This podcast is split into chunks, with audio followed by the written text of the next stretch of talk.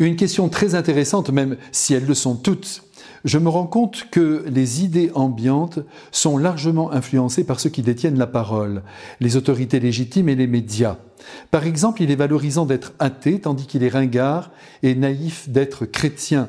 Imaginons un inversement des valeurs. On influencerait les gens pour les amener au Christ, mais serait-ce légitime? Eh bien, derrière votre interrogation, il y a la question de la transmission de la foi, du respect pour toutes les croyances et pour la liberté de conscience.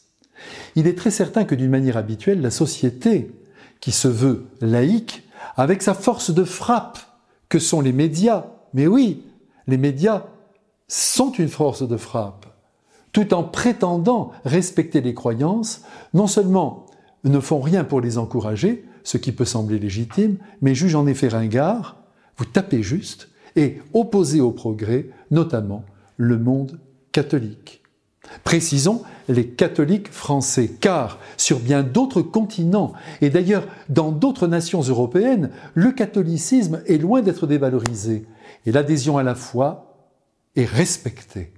Aussi je vous conseille, si vous voulez rester vous-même, et pas seulement sur le plan religieux, de rester en distance ou du moins critique, face à la soupe que vous servent tous les jours les chaînes de télé, les flux d'informations Internet et la presse.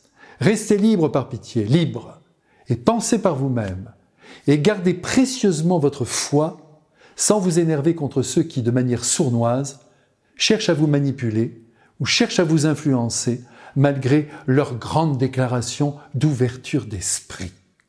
Ceci dit, il est bien clair que la foi doit s'attraper comme la rougeole.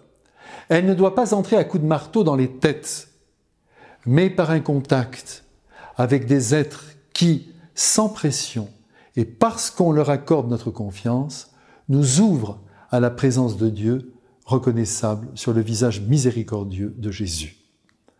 Peut-être aussi, à travers un événement, une lecture, une illumination intérieure, la foi peut voir le jour et nous entraîner dans la joie de croire en plus grand que soi. Et puis, le cœur humain étant fait pour Dieu, ne vous inquiétez pas.